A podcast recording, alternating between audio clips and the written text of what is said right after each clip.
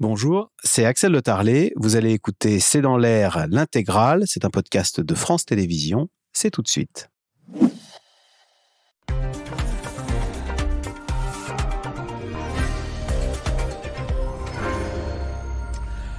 Bonsoir à toutes et à tous. Un hold-up de l'État sur les 13 millions de retraités du secteur privé. C'est ainsi qu'est largement décrit la volonté du gouvernement d'aller piocher dans les réserves de la GIRC Arco qui gère les retraites complémentaires en France. Des retraités qui vont augmenter malgré tout euh, de 5%, soit légèrement plus que l'inflation. Une bonne nouvelle donc pour les retraités, puisque ces dernières années, c'était plutôt le contraire. Alors question, l'État peut-il légitimement piocher ainsi dans les caisses du secteur privé au profit de tous les Français? Et puis presque à contre-emploi, faut-il s'étonner de voir la CGT en ardent défenseur de cette cagnotte du secteur privé, la CGT qui mène ce combat avec le MEDEF. Et enfin, Sophie Binet à la CGT et Marie-Lise Léon à la CFDT euh, ont-elles fait évoluer l'image, des syndicats en France? C'est le sujet de cette émission de ce C'est dans l'air, intitulée ce soir Main basse sur les retraites du privé. Pour répondre à vos questions, nous avons le plaisir d'accueillir Fanny Guinochet, journaliste économique pour La Tribune, qu'on verra en version papier à partir de dimanche. Euh, vous êtes également éditorialiste sur France Info. Je cite votre article d'hier. Derrière l'accord des retraites complémentaires, le se déchire. Mathieu Plane, vous êtes économiste, directeur adjoint au département analyse et prévision de l'OFCE, à lire l'ouvrage L'économie française 2024 aux éditions La Découverte. Jean-Claude Mailly, consultant, vous étiez secrétaire général de Force ouvrière. Et puis Sandra Wabian, sociologue, directrice générale du CREDOC. Je cite euh, cette étude que vous avez publiée. Comment les 40-59 ans se projettent-ils dans leur fin de carrière? Merci de participer à cette émission en direct. Euh, Fanny Guinochet, on commence d'abord peut-être par la bonne nouvelle c'est que les retraites vont augmenter de 5%. C'est un peu plus que l'inflation, hein, qui est de 4,8%. Pour... Euh, Alors ça, c'est pour les retraites de base. Et ça, c'est le gouvernement qui a annoncé donc cette augmentation, 5,2%. Et vous en parliez, il y a aussi les retraites complémentaires, Agirc Arco, où là... Euh, les partenaires sociaux, puisque ce sont eux euh, qui gèrent ces régimes, donc syndicats et patronats, se sont mis d'accord sur une revalorisation de 4,9%. Les retraites complémentaires, les pensions, euh, pour les salariés du privé, ça peut être entre 30 et 60% euh, d'une pension, donc ça n'est, pas. Alors, la, pension moyenne des salariés du privé, c'est 1493 euros. Et effectivement, Agir Carco, c'est un tiers de cette somme, 491 euros. Ce sont les chiffres de l'ARCO et ça concerne donc 13 millions de retraités. Voilà. Et donc pour eux, eh bien, il y aura une revalorisation qui sera faite. Euh, donc effectivement, c'est plutôt une, une, bonne nouvelle. Après, la question, c'est où on trouve l'argent puisque euh, juste pour euh, euh s'en faire, euh, mais juste 5,2% de hausse, c'est l'équivalent de 14 milliards d'euros. Alors je ne veux pas être celle qui fait la soupe à la grimace, mais quand même, quand vous entendez que dans le budget de l'État, un des objectifs de ce budget dont on nous dit qu'il va être euh, euh, en tout cas plus contenu, que c'est un budget plus sérieux, où on limite les dépenses, eh bien euh, quand même c'est 14 milliards d'euros. C'est grosso modo l'objectif à quelques milliards près, mais que souhaite faire le gouvernement en 2024. Et ce budget, il est en train d'être discuté. Il va être discuté là à l'Assemblée nationale et, au Sénat en cette rentrée. Alors c'est vrai que Sandra Ouabian, quand même, Fanny Guinochet pose une question. Hein. L'État donc ajoute dépense 14 milliards d'euros pour les retraités. C'est plus que le budget de la justice. À tel point qu'il y avait une tribune ce matin qui a fait parler euh, dans euh, Les Échos qui s'intitule La hausse des retraites, une aberration économique et sociale. Et les cinq économistes auteurs de cette tribune font valoir que le niveau de vie des retraités était supérieur au niveau de vie des Français, de la moyenne des Français, ce qui est euh, quasiment unique hein, dans le monde, hein, d'avoir des retraités plus riches que la population en général. Oui, on a une protection sociale en France qui s'est attaquée à la pauvreté et qui, il y a longtemps, il y a 30 ou 40 ans, le pauvre, en fait, c'était une personne âgée. Et donc, on a mis en place tout un système pour protéger les personnes âgées. on a tellement bien réussi qu'aujourd'hui, en fait, en moyenne, bien sûr, il y a des, des, retraités qui sont modestes, mais en moyenne, les retraités ont un niveau de vie qui est supérieur à celui des actifs.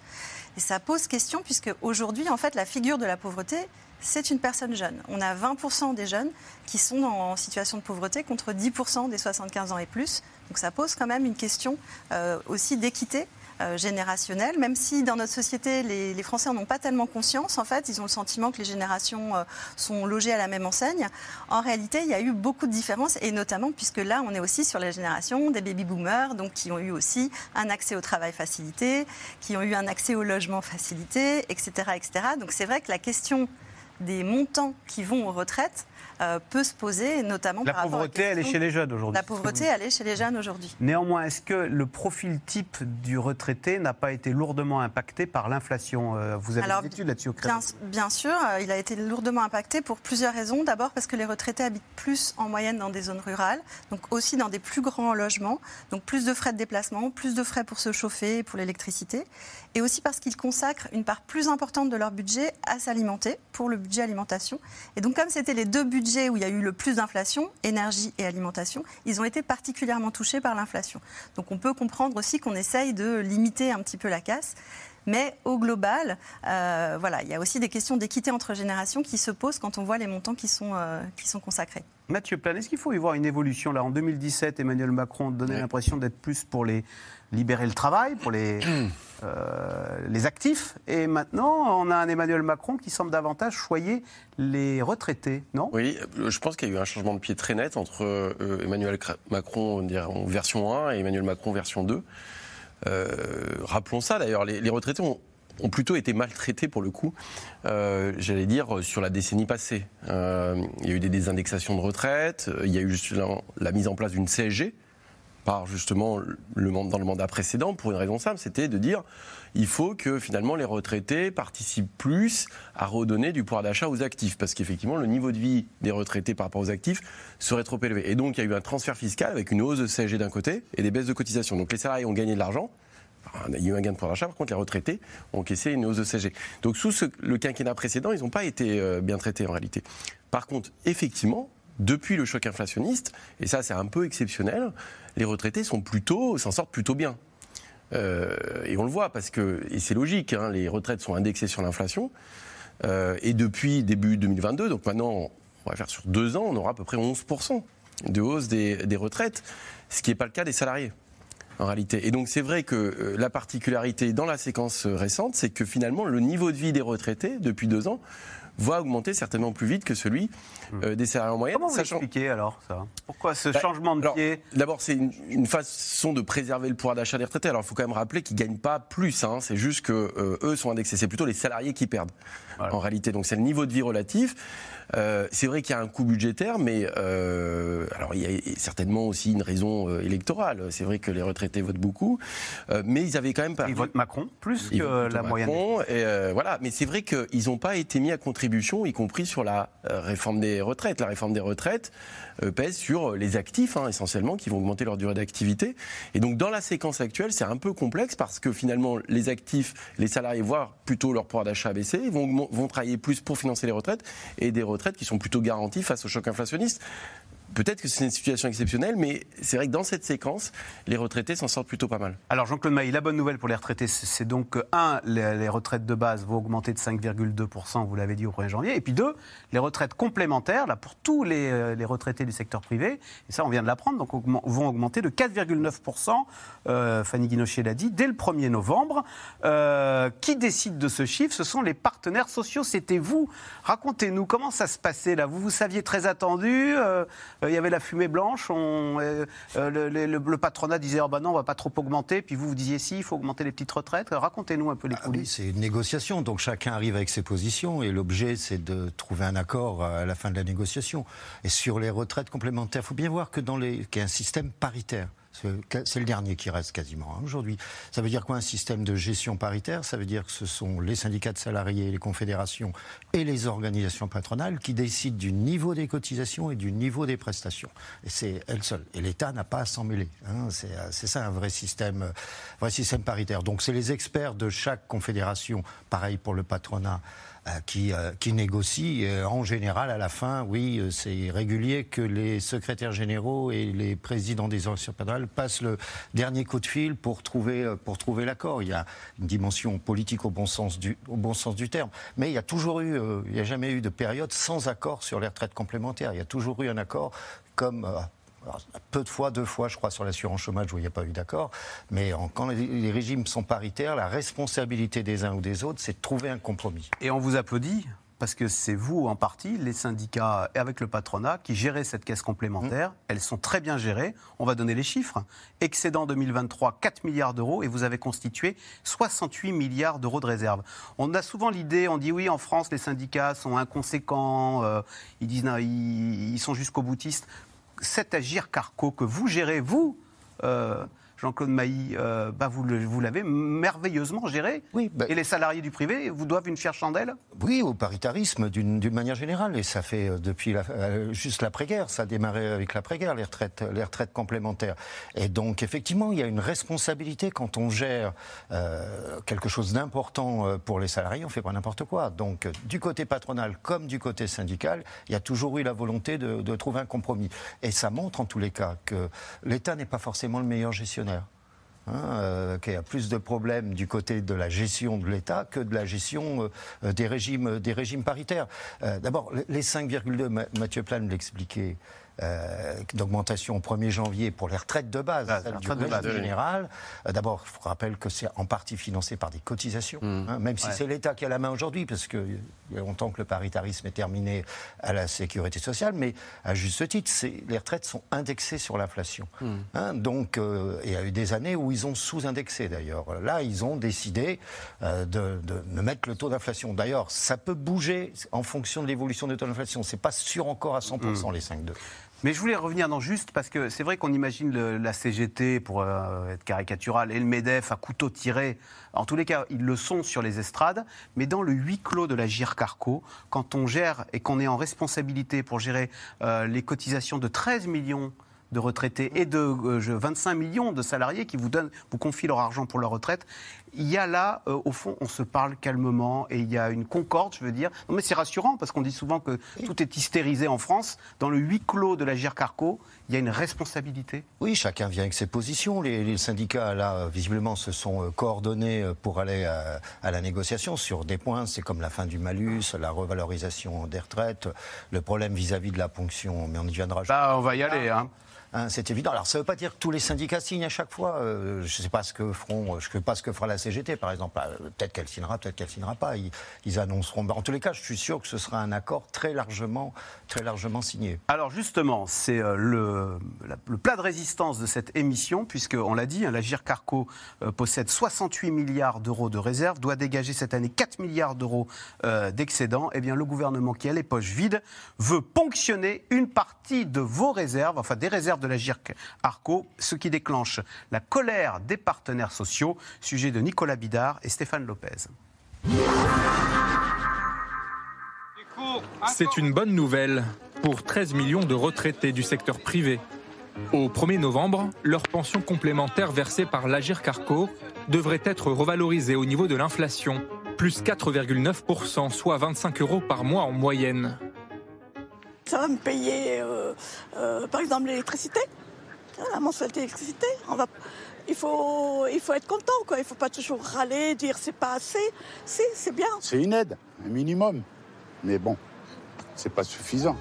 Une revalorisation négociée par les deux co-gestionnaires de ce régime, le patronat et les syndicats.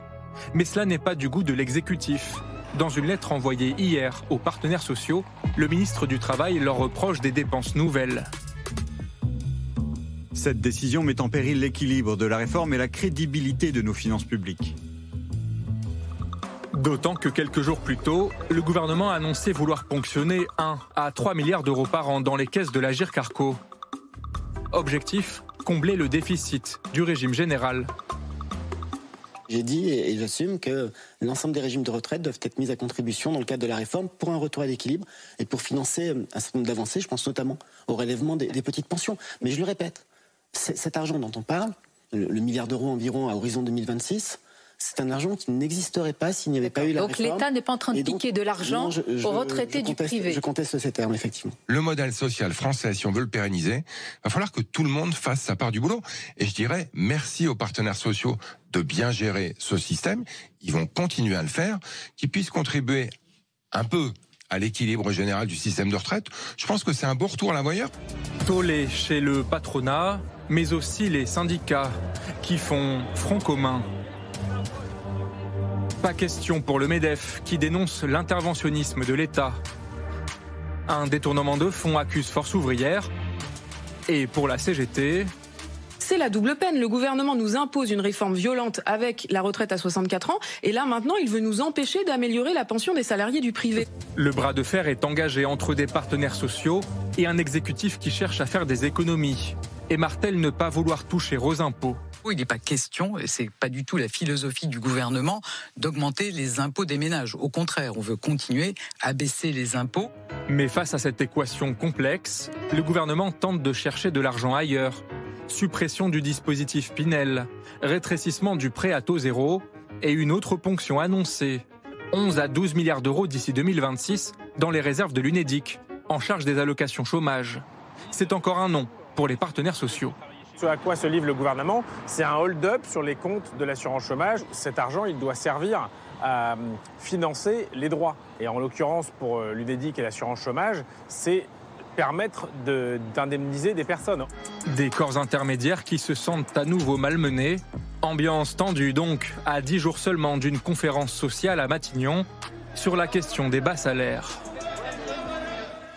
Alors Fanny Guinochet, expliquez-nous les tenants et les aboutissants de cette histoire. Pourquoi parle-t-on d'un hold-up sur la caisse de retraite euh, complémentaire du secteur privé parce que normalement, cette caisse complémentaire, elle gère ses comptes, comme on l'a dit, et euh, les excédents, les réserves qu'elle peut avoir lui permettent de, décider, donc patronat et syndicats, d'augmenter ou pas les pensions, de, voilà, d'ajuster. Si jamais il y a aussi un coup de la conjoncture où il y a moins de cotisations qui rentrent, bah, c'est bien d'avoir des réserves. Hein, euh, voilà. Donc cette gestion-là, le patronat et les syndicats en sont effectivement très fiers. C'est une gestion qui leur appartient depuis 50 ans, sur parfois ils arrivent, ils, ils, sont pas tout à fait d'accord, mais quand même ils ont cette responsabilité. Puis c'est vraiment le modèle d'Agir Carco. Regardez, on arrive à bien gérer les choses quand on nous fout la paix, pour faire simple.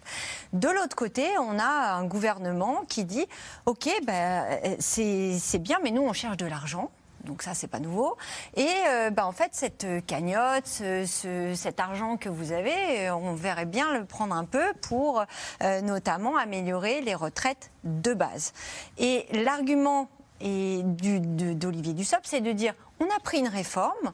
On a fait un boulot qui est difficile, on a choisi de faire une réforme où on décale l'âge de 62 à 64 ans, et quand on décale l'âge de 62 à 64 ans, ça fait rentrer de l'argent pour la retraite de base, mais ça aussi on fait rentrer dans la retraite complémentaire. Donc en fait, vous bénéficiez de notre réforme qui a été difficile à prendre, ça vous rapporte de l'argent. Bah écoutez, cet argent, on va faire jouer la solidarité, on va faire en sorte que bah, vous participiez un peu et puis on va faire un petit tuyau, un petit système pour que bah, 1 à 3 milliards d'euros, les chiffres sont pas du tout stabilisés, hein, mais en tout cas que cet argent, il vienne euh, eh bien, euh, financer des mesures décidées par cette réforme. Par exemple, dans la réforme des retraites, Emmanuel Macron a mis en avant le fait que certes, il faisait travailler les gens plus longtemps, mais il allait améliorer les petites retraites.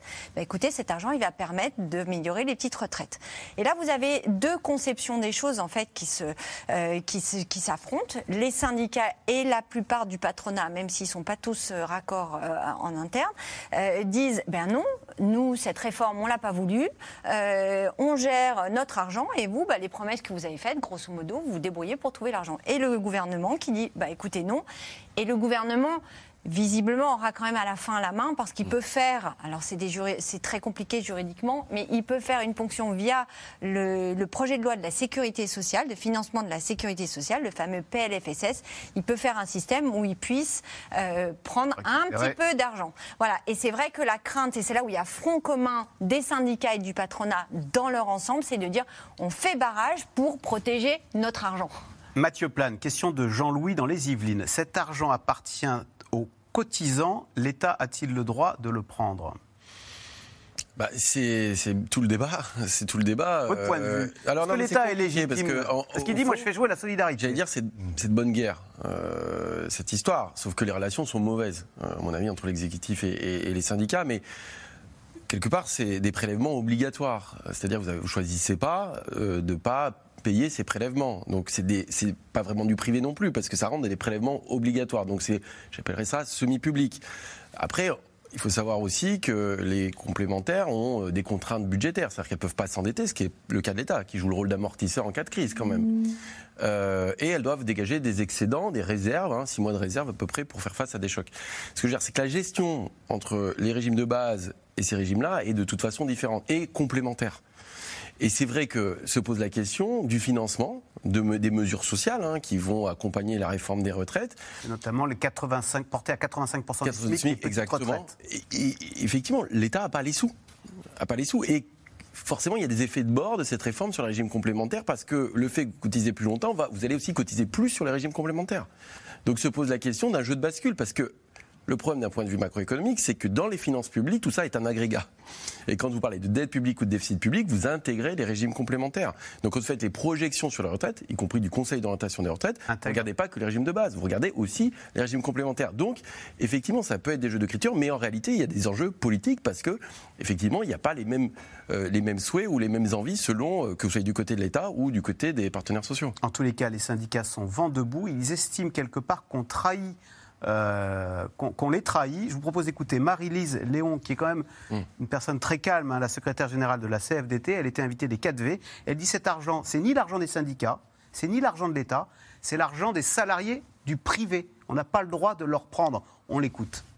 C'est l'argent des salariés qui, qui ont euh, cotisé et qui, grâce à la gestion qui a été rigoureuse, euh, aujourd'hui a euh, cette, cette cagnotte. Ça n'est pas l'argent du gouvernement.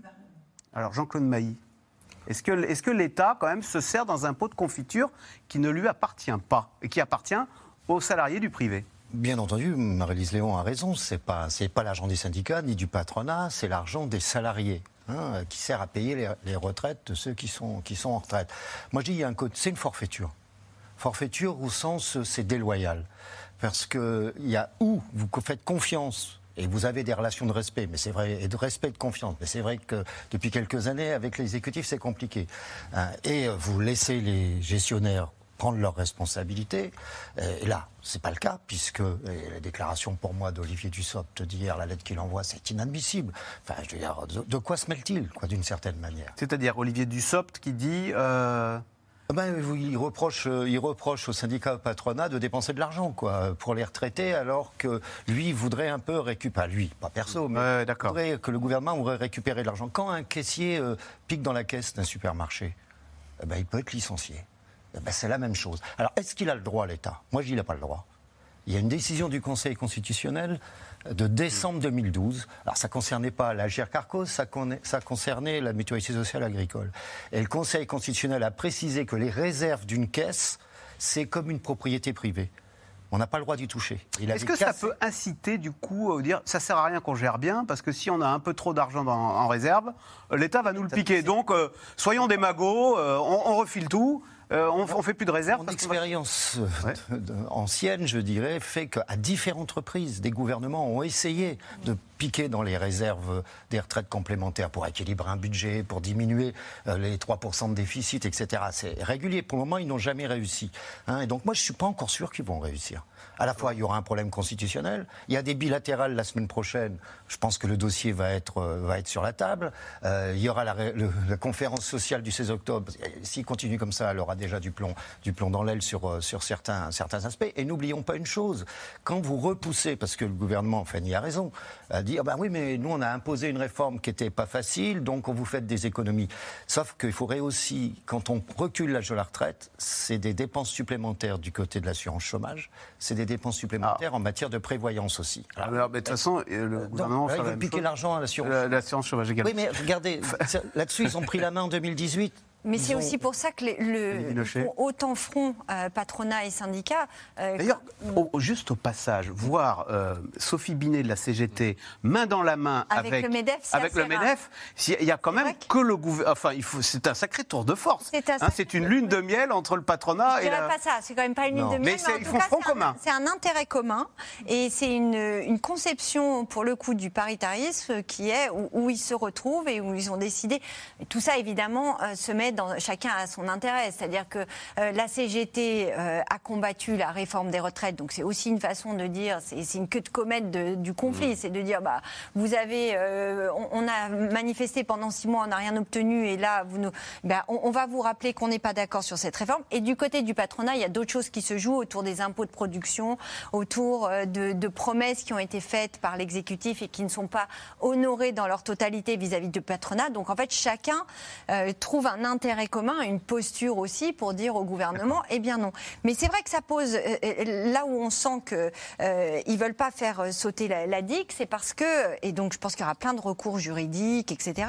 Mais c'est aussi parce que vous le disiez tout à l'heure, l'idée c'est que si aujourd'hui l'exécutif peut aller ponctionner dans les retraites complémentaires, Demain, il va ponctionner, et il s'en cache pas, hein, le gouvernement. Il veut ponctionner pour créer France Travail, qui va remplacer Pôle emploi. Il veut aller ponctionner dans les comptes de l'assurance chômage. Les excédents de l'UNEDIC, faire exactement la même chose. Sauf que la petite différence, c'est que autant euh, l'assurance chômage, autant la GERCARCO, les retraites complémentaires, vous avez beaucoup d'argent en réserve. En revanche, euh, du côté de l'UNEDIC, euh, il y a une dette qui est colossale. Donc la situation n'est pas la même, mais c'est aussi l'idée de dire ah non, il ne va pas faire main basse sur les retraites complémentaires, sur l'assurance chômage et puis sur d'autres choses. Mathieu Plane, est-ce que derrière, aussi derrière cette affaire, il n'y a pas le risque de réveiller ce ce dont on n'entendait plus parler, c'est cette guéguerre publique-privée, cette idée que quand il n'y a plus d'argent, on va taper euh, dans les salariés du privé parce qu'eux, ils disent rien. Et, euh, euh, Oui, alors. là, en l'occurrence, c'est la, caisse des salariés du privé. Hein. Elle va peut-être aussi s'accentuer parce que on voit bien qu'on sort d'une période où finalement la contrainte budgétaire était assez faible parce qu'on a eu la période du quoi qu'il en coûte, on avait des taux d'intérêt qui étaient très bas. Euh, et j'allais dire, là, c'est un peu l'heure des comptes. Mm. Euh, très clairement, euh, on est en train de sortir de tout ça. forcément, il y a eu des mesures qui ont permis de préserver l'économie, mais la contrepartie, c'est effectivement un déficit et de la dette. Et entre-temps, il y a de l'inflation et les taux d'intérêt ont augmenté. Et donc, le gouvernement se retrouve quand même assez coincé dans cette affaire, à la fois en essayant de soutenir l'activité et la croissance, mais en, en voulant ramener le déficit public en dessous de 3% d'ici 2027 sans augmenter les impôts sans augmenter les impôts et en s'engageant dans une transition énergétique rapide. Ce qui est bien, mais par contre, ça coûte cher.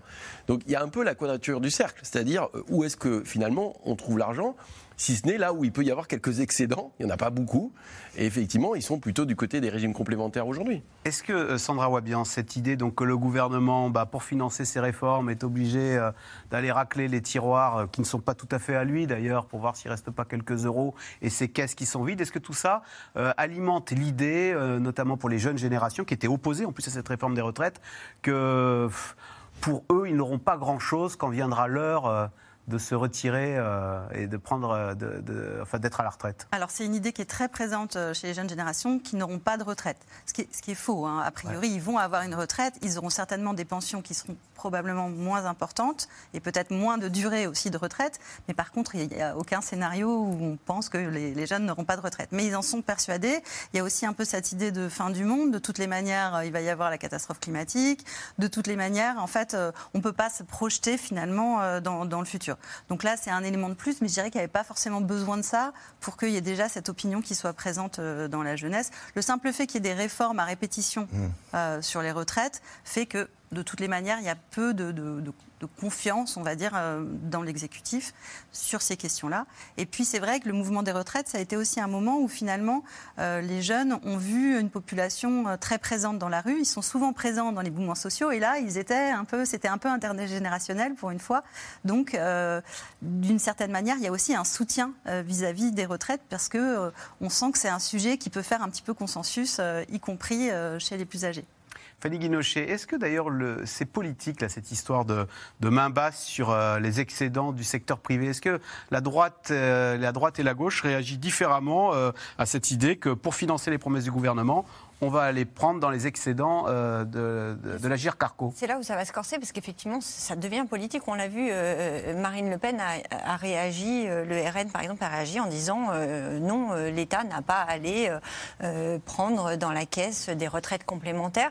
à gauche, c'est très divisé et pour l'instant, il n'y a pas eu d'expression politique très affichée, mais clairement, ça va devenir, en plus le budget, c'est par définition un débat pour le budget, c'est vraiment le. D'ailleurs, c'est pour ça qu'on peut passer en 49.3 parce que euh, c'est un débat. Si vous le votez pas, c'est que c'est que vous êtes. Si vous le votez, c'est que vous êtes pour la majorité. Donc, euh, de toute façon, ça va être une question qui va être débattue et qui va qui risque de se politiser parce que derrière, il y a aussi, c'est ce que je vous disais tout à l'heure, il y a l'affaire de la Carco, mais euh, là, par exemple, mardi, normalement, est votée la loi plein emploi, portée aussi par le ministre du Travail, Olivier Dussopt. Et dans cette loi plein emploi, il y a aussi le financement de France Travail. Et le, votre reportage le disait très bien, 10 à 12 milliards d'euros qui seraient ponctionnés sur l'assurance chômage pour créer ce grand service public de l'emploi où les, les bénéficiaires du RSA devraient euh, euh, pointer. Ou, euh, voilà. Et, et, donc ça devient un sujet éminemment politique. Alors, face au gouvernement, les syndicats appellent à manifester pour le pouvoir d'achat et l'augmentation des salaires vendredi prochain. Des syndicats aux adhésions boostées par la contestation contre la réforme des retraites. De nouveaux adhérents, plus jeunes plus de femmes aussi. Portrait croisé de deux nouveaux syndiqués avec Théo Manval, Stéphane Lopez et Diane Cacciarella.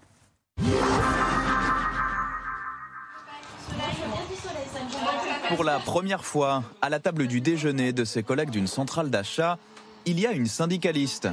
Virginie Carcel est devenue en mars dernier adhérente CFDT. On peut syndiquer à n'importe quel temps de l'année ou est-ce que c'est tous les quatre ans aussi comme les... Non, c'est durant ton mandat. C'est durant ton mandat, tu non, peux te syndiquer. Mhm, mais n'importe qui peut se syndiquer en fait. Une adhésion surprise dans cette PME du secteur vétérinaire. Elle me l'avait pas dit. ah bah oui, tu me l'avais pas dit. Motivée notamment par le long combat des syndicats contre la réforme des retraites. C'est vrai que ça, je trouve que ça a apporté beaucoup aux manifestations. Sans eux, à mon avis, on n'aurait pas eu, on aurait eu un essoufflement beaucoup plus tôt. Voilà. D'être syndiqué, mais ça me permet d'être formé aussi à différents ponts de, au niveau euh, juridique, au niveau légal et autres. Et donc euh, de, connaître un petit peu les, procédures, comment, euh, comment signaler ben, un harcèlement au travail. Est-ce que c'en est un? Au départ pourtant, les réactions furent circonspectes. Virginie, on se connaît bah, du coup dans la société depuis un petit peu plus d'un an. Oui, c'est ça. C'est vrai que c'est un caractère euh, vraiment doux, à l'écoute, euh, très posé, très réfléchi. Et effectivement, la connotation syndiquée, c'est vrai que ça fait appel à des gens un petit peu énervés. Et c'est, j'avoue que ça me donne un, je sais pas, un bel exemple de se dire, bah tiens, on peut se syndiquer aussi sans, sans être euh, pour autant en colère. Carrément. Voilà. à 27 ans, Émeric Chauza a lui adhéré à la CGT le 1er avril dernier. Salut. Salut. Animateur périscolaire après plusieurs petits boulots. Jusqu'ici, le syndicalisme, ça ne l'avait jamais vraiment tenté. Je pense que j'avais un cliché, comme beaucoup de jeunes de ma génération, un truc un peu vieillissant, un peu trop à la botte du, du PCF. Et en fait, c'est peut-être l'endroit que j'ai vu où il y a peut-être le plus de démocratie. En tout cas, j'ai l'impression d'être plus représenté que par les institutions euh, nationales qui, me représente assez peu au final. Plus d'un tiers des nouveaux CGTistes ont comme lui moins de 35 ans, même si pour Émeric la CGT, c'est un peu une histoire de famille. C'est l'alliance de mon arrière-grand-père mon arrière-grand-père, euh, Léonard Massonneau, était un de la deuxième génération des syndiqués bah, au Limousin, à Limoges, en plus là où la CGT s'est formée. J'espère que, que, ma génération, elle va regagner confiance. Euh, et moi, j'ai envie d'y travailler, elle va regagner confiance dans le syndicalisme. L'espoir d'un nouveau souffle qui ravit bien sûr les militants de plus longue date. Euh, on les implique dans la CGT, euh, c'est ça qui est important, c'est qu'ils vont pouvoir vraiment prendre une place. Et donc, il y a effectivement des nouvelles formes d'action qui peuvent être posées sur la table et qui doivent être débattues. Et on est plutôt très preneur de ça. Hein. Les médias euh, nous prennent souvent pour des, brûleurs de pneus et des mangeurs de merguez, et que c'est évidemment pas ça la CGT. Nouveau mode d'action ou pas, l'engagement syndical s'est en tout cas donné de sa personne et remplir un peu plus une vie qu'il est déjà beaucoup quand on a deux enfants. Ça va me prendre du temps sur mon temps de travail et en dehors, j'en suis sûre parce que c'est un sujet qui m'intéresse, donc euh, je sais que ça va, ça va déborder, mais, euh, mais j'ai envie de le faire. J'ai le sentiment aujourd'hui, avec les, récents événements, qu'on on, on s'écoute plus déjà? Je vois aussi ce que euh, ce qu'attendent maintenant euh, les, salariés et ça change beaucoup. On a eu beaucoup d'événements quand même qui ont fait que ben, nos choix sont plus les mêmes. On fait, fait plus forcément carrière, on veut plus forcément les mêmes, on n'a pas les mêmes attentes au niveau de, des entreprises et donc je me suis sentie un, besoin de, bah, de, de pouvoir le, le, dire plus haut, plus fort et que ça s'entende. Prochaine occasion dans une semaine. Virginie et Emeric descendront à nouveau dans la rue pour la manifestation de rentrée de l'intersyndicale. Alors, Fanny Guinochet, est-ce qu'il y a un vent d'air frais, un, un ah, Quand on regarde votre reportage, oui, euh, complètement. On voit bien que euh, pour un certain nombre de, de salariés, c'est une option qui n'était pas envisagée encore euh, il y a quelque temps, dans le sens où on avait l'impression que les syndicats, c'est vrai que je parle sous le contrôle de Jean-Claude Bailly, mais les syndicats étaient plutôt vieillissants, étaient plutôt en retrait, en déclin. En plus, à un moment, il y a eu les gilets jaunes, donc les gilets jaunes leur ont ravi un peu la vedette. Donc on se disait, bah, finalement, ça sert plus à rien. Et puis il y a ce conflit euh, des retraites, il y a ces changements par rapport au travail, euh, un changement aussi de visage dans les syndicats avec l'arrivée de Marie-Lise Léon à la CFDT et de Sophie Binet cette année à la CGT, deux femmes qui sont euh, toutes les deux cadres, qui ont 40 ans, donc c'était quand même quelque chose d'un peu nouveau, ce, ce, paysage, cette photo, cette incarnation du syndicalisme, qui peut-être tous ces éléments font que oui, le syndicat retrouve euh, en tout cas de l'attrait. Les chiffres euh, en témoignent. Les centrales vous disent que CGT et CFDT ont engrangé des nouvelles adhésions. Euh, c'est 50 000 quasiment dans chaque syndicat, ce qui n'est pas rien. Aujourd'hui, quand vous regardez les partis politiques, ils n'engrangent pas autant. Hein. Donc c'est aussi peut-être parce qu'il n'y a pas d'alternative à gauche ou que la gauche est un peu perdue que le syndicalisme, même si évidemment il y a une séparation entre syndicats et, et, et, et politique qui est très nette, mais qui fait aussi qu'on a envie de s'engager dans quelque chose, on trouve plus d'alternatives politiques, comme le disait le jeune de la CGT, bah, on va du côté des, syndicats, c'est aussi de la proximité. Et c'est vrai que quand on suivait les manifestations, donc euh, toutes ces manifestations contre la réforme des retraites au printemps, vous aviez des jeunes, moi j'ai été très marquée, il y avait des retraités, il y avait des gens proches de la retraite, des seniors, etc. Mais il y avait des jeunes. Et il y avait aussi l'envie, le plaisir d'être ensemble. Alors ça arrive après le Covid, mais vous aviez des gens qui qu'on fait, euh, il y en a eu 14, je crois, de manifestations, qu'on fait de nombreuses manifestations avec le plaisir de se préparer, d'être là, de, défendre, d'avoir l'impression de lutter contre quelque chose, de retrouver un peu prise sur euh, un certain nombre de décisions. Sandra Wabian, l'arrivée de deux femmes à la tête de ces deux grandes syndicales, ça a changé, euh, ça a contribué à, changer en bien l'image des syndicats auprès des jeunes? Alors auprès des jeunes, je dirais que c'est un peu un minimum. Je ne suis pas certain que ce soit auprès des jeunes le fait que ce soit des femmes, c'est peut-être auprès des plus âgés que ça, peut changer parce qu'ils étaient habitués à avoir des hommes. Mais chez les jeunes, euh, le fait de prendre une femme, c'est, ça n'est pas un critère en fait. Euh, c'est normal de pouvoir prendre bah, une femme. Au moins, ils sont entrés dans la normalité. alors, à vous c'est ça. C'est ça. Hein euh, par contre, c'est vrai que notamment le mouvement des retraites a vraiment poussé les jeunes aussi à s'engager. On a, nous, on a vu dans nos enquêtes, dans les enquêtes qu'on mène pour le, ministère de la Jeunesse, une augmentation de la proportion des jeunes qui ont manifesté et assez significative en fait. Plus 7 points quand on est jeune. C'est pas leur sujet.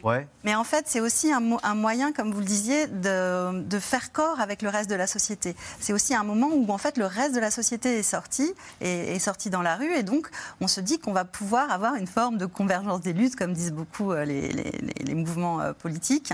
Euh, en tout cas, les jeunes sont très présents sur les questions du climat, sur les questions des violences faites aux femmes, mais ils sont souvent un petit peu seuls dans les manifestations. Et là, ils ont rejoint en fait le reste de la société. Jean-Claude Mailly, vous vous réjouissez dans le reportage, il y avait un jeune qui parlait euh, du cliché euh, du syndicalisme, d'un syndicalisme vieillissant et à la botte du PCF, je le cite.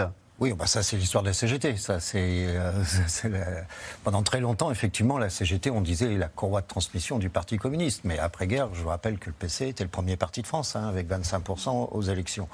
Non, moi je pense que c'est très bien. Toutes les organisations syndicales disent que bah, je ne vais pas les moyens d'avoir les chiffres, mais tous reconnaissent qu'avec le mouvement des retraites, elles ont eu des adhérents supplémentaires. Et moi je pense que euh, l'unité l'unité d'action que les syndicats ont menée et qu'ils ont bien menée. Hein, pendant toute la période. Euh, montrer cette unité, euh, ça a attiré aussi de la population dans les manifestations, y compris les jeunes, un besoin de solidarité.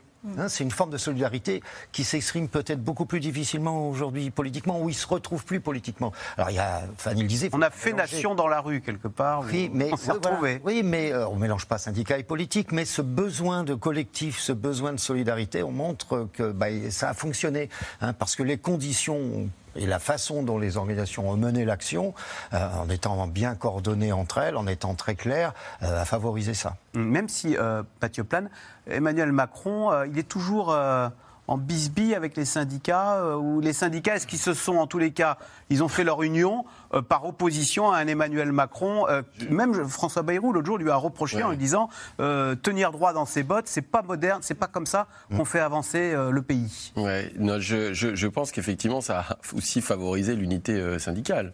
C'est évident, qui était, on a trouvé une forme d'alternance collective à un- une réforme qui était impopulaire hein, et, et, on va dire à tous les niveaux. Donc, euh, et c'est vrai que là-dessus, on voit aussi le- un peu le délitement des, des partis politiques aujourd'hui, euh, qui ont où beaucoup ont du mal à se retrouver. Et donc là, les syndicats ont quand même vraiment bien tenu, euh, j'allais dire, euh, la contestation, mais dans, dans un, dans un, un schéma qui était quand même très encadré, euh, assez apaisé en fait, hein, euh, Alors qu'au aussi. Parlement, c'était pas exactement la Alors qu'au. Parlement, c'était pas du tout comme ça, et peut-être les gens sont plus retrouvés ou reconnus là-dedans qu'aujourd'hui dans les partis politiques ou ce qui se passe à l'Assemblée.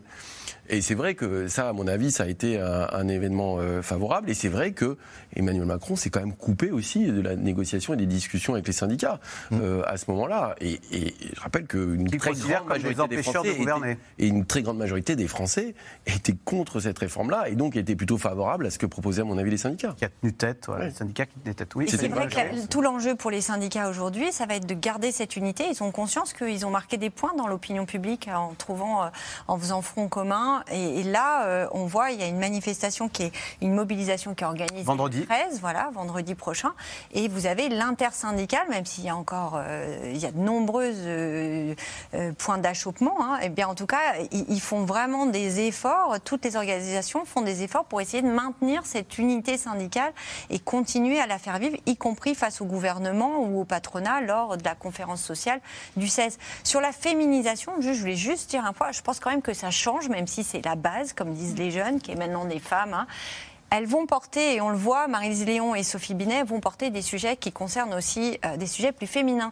Et dans, dans le- dans l'égalité, par exemple, la question de l'égalité euh, professionnelle euh, homme-femme, que ce soit Sophie Binet à la CGT ou Marie-Lise Léon à la CFDT, ce sont des sujets, je ne dis pas que Laurent Berger et Philippe Martinez ne les traitaient pas, mais c'est des sujets sur lesquels elles ont beaucoup milité, sur lesquels elles se sont beaucoup investies pendant tout leur parcours. Et aujourd'hui, elles n'entendent pas le laisser, le mettre de côté, par exemple. Et ça, je pense que ça peut contribuer à retrouver, à, à- à- en tout cas, attirer, euh, bah, comme on le voyait dans votre reportage, un certain nombre de femmes qui se disent tiens, je vais être représentée. Ces deux femmes, pour un rapide comparatif, elles ont le même profil, même âge Elles ont à peu près le même âge. Une, Elles une qui ont... imprime l'autre- plus que l'autre, peut-être dans les médias? Alors euh, après, c'est des personnalités différentes, mais c'est deux femmes effectivement qui ont, euh, je crois que Sophie Binet a 42 ans et Marie-Lise Léon doit avoir 46-47. Elles ont toutes les deux euh, 10 à 15 ans de syndicalisme derrière elles, donc elles connaissent bien les organisations, elles sont légitimes, même si ça a été plus difficile pour Sophie Binet euh, de s'imposer à la CGT. C'était un peu un coup sorti du Par défaut. par défaut. Euh, et elles connaissent bien les organisations. Elles ont euh, toutes les deux, elles sont très impliquées, par exemple, sur les sujets, je disais, sur la féminisation et l'égalité homme-femme, mais aussi sur l'écologie. Peut-être qu'avaient un petit peu moins leurs leurs prédécesseurs. Et c'est vrai que, eh bien, elles incarnent toutes les deux, alors vraiment avec des différences. hein. Sophie Binet est très combative, Marie-Lise Léon aussi, mais va euh, dans l'esprit de la CFDT être dans la nuance, dans le dialogue. On va voir ce que ça va donner. Euh, en tout cas, euh, ces deux, elles, elles sont à la tête des deux plus grands syndicats français. Oui. non, juste un point sur la relation entre le président de la République et les confédérations syndicales. Il y a quelque chose qui est révélateur. Euh, que ce soit les deux derniers présidents, que ce soit Sarkozy, Hollande, quand il y avait des conférences, qu'on les appelle conférences sociales, peu importe, ils présidaient les réunions. Là, c'est pas lui qui préside. C'est le premier, c'est la première ministre. Donc il y a, il y a vraiment un, il y a un fossé, quoi. Alors, depuis plusieurs années, une tendance de fond s'installe chez les salariés français, l'envie de quitter le monde de l'entreprise pour un métier manuel. Un phénomène particulièrement important chez les jeunes. D'après un récent sondage, 51% d'entre eux souhaitent se reconvertir dans le but de travailler avec ses mains. Anne Maquignon, Aubry Perrault et Diane Cacciarella ont rencontré deux Français qui ont quitté le monde de la finance à New York pour ouvrir un restaurant à Paris.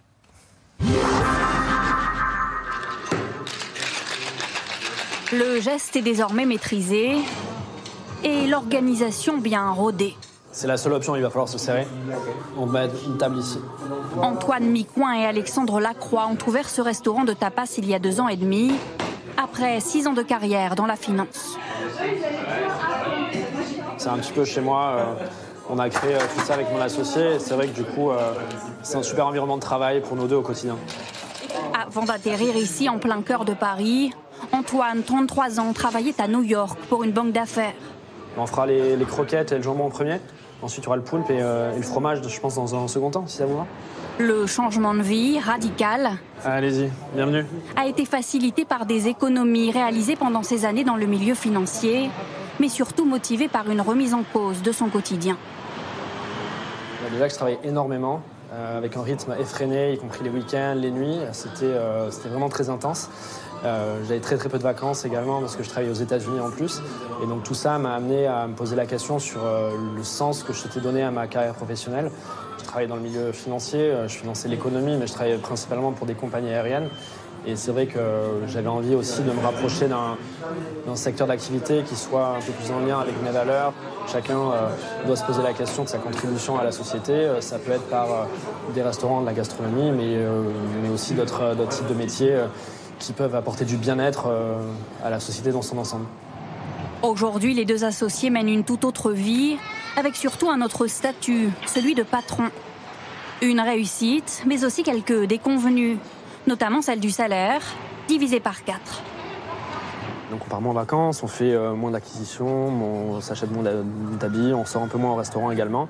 Pour l'acquisition d'un logement, pour euh, chercher un appartement, pour acheter une voiture, euh, ça devient très compliqué puisque on a des rémunérations beaucoup plus faibles et qu'en plus elles sont incertaines parce que si jamais la fréquentation du restaurant vient à diminuer, la première variable d'ajustement, ça va être notre rémunération à nous directement.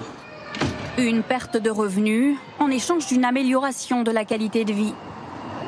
Antoine est devenu papa il y a deux mois. Chut, Regarde Elio, on est au parc. Quand il repense à son rythme de travail new-yorkais, 15 heures minimum par jour, il savoure sa nouvelle organisation. C'est agréable de se réveiller, de pouvoir euh, travailler un petit peu, puis après prendre une pause pour s'occuper du petit. C'est, c'est chouette de pouvoir concilier euh, une vie de travail et une vie familiale équilibrée. C'est super important de pouvoir se dégager du temps dans la journée notamment euh, et, sans, et pouvoir m'organiser aussi, organiser mon temps de travail comme je le souhaite en fonction euh, de mes envies, de mes relations sociales et puis, euh, et puis de la vie familiale aussi qui, qui débute. Comme Antoine et son associé, un cadre sur trois envisage aujourd'hui une reconversion professionnelle selon un dernier sondage. Mais le cap n'est pas toujours évident à franchir. 8% d'entre eux seulement ont entamé des démarches. Alors, Sandra Wabian, question téléspectateur de Alain. Pourquoi les jeunes ont-ils un rapport euh, à l'entreprise différent de celui de leurs aînés? Nous, c'était un CDI dans une grande entreprise, une multinationale, qui nous faisait rêver. Enfin, qu'on cherchait. Oui, mais les jeunes ont vu aussi leurs parents beaucoup s'investir, parfois faire des burn-out, beaucoup une fidélité à l'entreprise, euh, enfin une, entreprise qui était un peu moins fidèle à, ses salariés, des entreprises aussi qui sont rachetées par des grands groupes, donc on devient éloigné des centres de décision, on ne sait plus très bien qui décide, des réorganisations permanentes. Bref, ils ont vu qu'on pouvait beaucoup s'investir au travail sans avoir toujours le, retour euh, euh, équivalent. Et donc, c'est pas qu'ils ne veulent plus s'investir, mais ils veulent pas tout sacrifier. Ils veulent en fait avoir une vie équilibrée, donc travailler, s'investir, avoir un métier qui est intéressant et qui est surtout rémunérateur. Euh, parce que, à l'inverse du reportage que vous avez montré, une grande partie des jeunes en fait ont envie de faire carrière et de progresser financièrement, puisqu'ils ont en fait des salaires qui sont relativement euh, modestes. Euh, et ou d'avoir du sens au travail. Euh, donc, ils sont plus engagés au travail que la moyenne des Français. Mais c'est pas le, le principal, euh, le, le principal moteur. Le principal moteur, c'est avoir une vie en fait équilibrée du travail, mais aussi une vie de famille, une vie. Le confinement qu'on a vécu, de ce point de vue, a changé euh, notre vision qu'on a du Alors le, confinement, il a fait comme une espèce de- d'expérience euh, grandeur nature où on a pu euh, expérimenter finalement un autre mode de vie pour ceux pour ceux qui étaient confinés, pas pour ceux qui étaient euh, dans les travailleurs de première ligne, etc. Il faut quand même rappeler qu'il y a une partie de la population qui a continué en fait à, à travailler. Donc oui, ça a été une expérience aussi d'un temps qui n'avait jamais été finalement euh, mobilisé pour une vie de famille. Il y a des familles, un tiers des Français qui ont très très bien vécu la période du confinement et qui nous ont dit que c'était euh, vraiment un moment, euh, voilà, une autre vie est possible. Euh, Mathieu Plane, c'est l'auteur, Jean-Laurie Cassely, qui écrit que cette- ce, ce désir d'un autre rapport au travail, il est mu par le Covid et la crise climatique. Cette idée que euh, la croissance euh, n'est tout n'est prix. peut-être pas voilà la croissance à tout prix c'est peut-être pas le, le- à la catastrophe Euh, derrière ça change notre rapport au travail? Je pense, oui. Enfin, il y a effectivement, il y a la conjonction de, de phénomènes importants. Enfin, on le voit, de chocs qui ont été quand même extrêmement importants et, et brutaux, dont effectivement la crise Covid, une crise sanitaire qui a modifié notre rapport au travail. On a vu qu'on pouvait travailler différemment et que ça pouvait même fonctionner en réalité. hein. et donc c'est le développement du télétravail. Et donc ça, c'est quand même quelque chose de très nouveau qu'on a expérimenté très vite. Et on a vu les avantages aussi ou pas de ça. Et puis derrière, il y a aussi euh, la crise climatique qu'on voit. euh, on arrive même à le sentir au niveau humain, c'est-à-dire qu'on voit les feux de forêt, etc., les, les événements climatiques très particuliers. Et c'est vrai que la question se pose du sens de tout ça, c'est-à-dire le sens au travail, le sens de la croissance, le sens du profit, le sens d'augmenter son salaire ou d'avoir une grande carrière, euh, alors qu'au fond, euh, effectivement, c'est pas forcément dans la logique des choses. Et en tout cas, peut-être la jeune génération a une prise de conscience un peu différente de la nôtre euh, là-dessus, et donc euh, la question du sens du sens du travail Est-ce que c'est peut-être aussi travailler moins, mais pour gagner moins, mais au moins euh, avoir euh, un peu plus de temps libre? Euh, Et ça, c'est vrai qu'on est très loin du Nicolas Sarkozy de 2007, du travailler plus pour gagner plus. J'ai l'impression que c'est pas des slogans aujourd'hui qui seraient très porteurs. Et donc, c'est vrai qu'il faut réconcilier tout ça avec une forme de- d'envie, une forme d'implication et aussi avec des enjeux économiques, sociaux, écologiques qui peuvent être importants. Fanny Guinochet, vous avez cette formule à quoi bon travailler si c'est pour détruire la planète Oui. Travailler, c'est détruire la planète? Non, mais vous avez un certain nombre de jeunes, d'ailleurs vous le voyez dans les grandes écoles, vous avez un certain nombre de jeunes qui font des très belles études et puis qui disent bah, finalement en fait non, ça n'a pas de sens, euh, ça sert à rien d'aller euh, travailler pour augmenter euh, euh, les profits de telle ou telle grande entreprise qu'on estime plus ou moins vertueuse au regard des objectifs environnementaux et qui envisagent des reconversions. Et c'est très compliqué pour les entreprises aujourd'hui face à ces injonctions parce qu'on parle des jeunes, mais c'est vrai qu'aussi du côté des, des, quinquas ou des seniors, vous avez un certain nombre de, gens qui vont voir les DRH. Les DRH vous racontent un peu comment ils, sont un peu démunis et qui disent bah, en fait, non, moi, on m'a proposé une promotion, mais j'ai pas du tout envie. Euh, Je préfère garder euh, euh, du temps euh, pour voir mes enfants grandir. Euh, des jeunes qui euh, arrivent et puis au bout de trois mois, ils disent bah, en fait, non, ça m'intéresse pas du tout.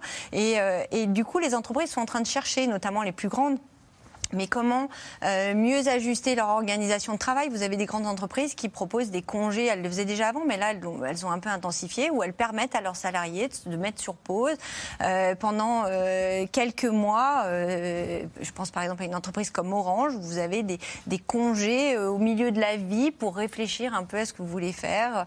Euh, vous restez salarié de l'entreprise. Donc elles essayent toutes de, en tout cas celles qui le peuvent, mais pour essayer d'attirer, surtout à un moment où vous avez quand même une guerre des, des talents, en tout cas c'est comme ça que les DRH parlent, euh, des compétences, euh, essayer d'attirer et de retenir euh, leurs leurs salariés. Alors ce sont plutôt des cadres, mais c'est vrai que cette question du rapport au travail, de- du télétravail, on voit bien qu'aujourd'hui le mouvement des entreprises, vous avez un certain nombre d'entreprises qui disent on aimerait bien que les gens reviennent sur site. Et Ah en fait, les gens ils n'ont pas du tout envie de revenir sur site pour beaucoup. Ou bien alors vous avez dans les négos avant, il- dans les Le années patronat en revient du télétravail, il dit Bah, aime bien récupérer. bah, récupérer peu- un peu, alors pas tout le temps, mais euh, réorganiser un peu tout ça. Et vous avez un certain nombre euh, de, de cadres qui disent, dans les années 2000, par exemple, on parlait, est-ce que vous faites les 35 heures? Quand vous étiez recruté, on disait, ah, est-ce que vous êtes passé aux 35 heures? C'était la question un peu tabou. Là, c'est, est-ce que vous faites bien du télétravail, Télétravail. Et vous le faites quand, le télétravail? Parce que le, travail, le télétravail, le mardi et le jeudi, ça ne m'intéresse pas. En fait, le télétravail... le lundi et le voyez, vendredi. Mais du coup, en tout cas, sur la question du... Et on travaille tout aussi bien, on, on l'a vu en télétravail. Mais en tout cas, cas, ces questions-là, qui n'étaient pas du tout posées avant la crise Covid, aujourd'hui, elles sont, toujours, elles sont vraiment posées au DRH. C'est vrai, ça, on travaille tout aussi bien en télétravail. Il paraît qu'on est moins créatif. Alors, il y a plein, il y a, il y a, il y a différentes études, hein, comme en économie. Il y en a qui vont vous dire que c'est un gisement de productivité important pour des raisons simples. C'est qu'effectivement, vous gagnez en temps de transport, euh, vous faites peut-être moins de pauses café, etc. Mais de l'autre côté, vous perdez tout le sens informel, en fait, des relations sociales, euh, humaines euh, au travail. Et d'ailleurs, ce qui est intéressant, c'est que souvent les jeunes aiment bien plutôt être en présentiel. Donc c'est plutôt les, on va dire, les actifs qui ont des enfants, euh, qui ont une certaine expérience, qui sont plus autonomes, qui préfèrent, à mon avis, le télétravail. Jean-Claude Mailly, est-ce que, alors, il y a des jeunes maintenant qui refusent des CDI. C'est le signe de quoi Est-ce que c'est aussi le signe, peut-être tout simplement, que la question du chômage est moins prégnante aujourd'hui? C'est un, des éléments, oui, mais c'est aussi, euh, pour certains jeunes, ceux qui peuvent trouver du travail facilement.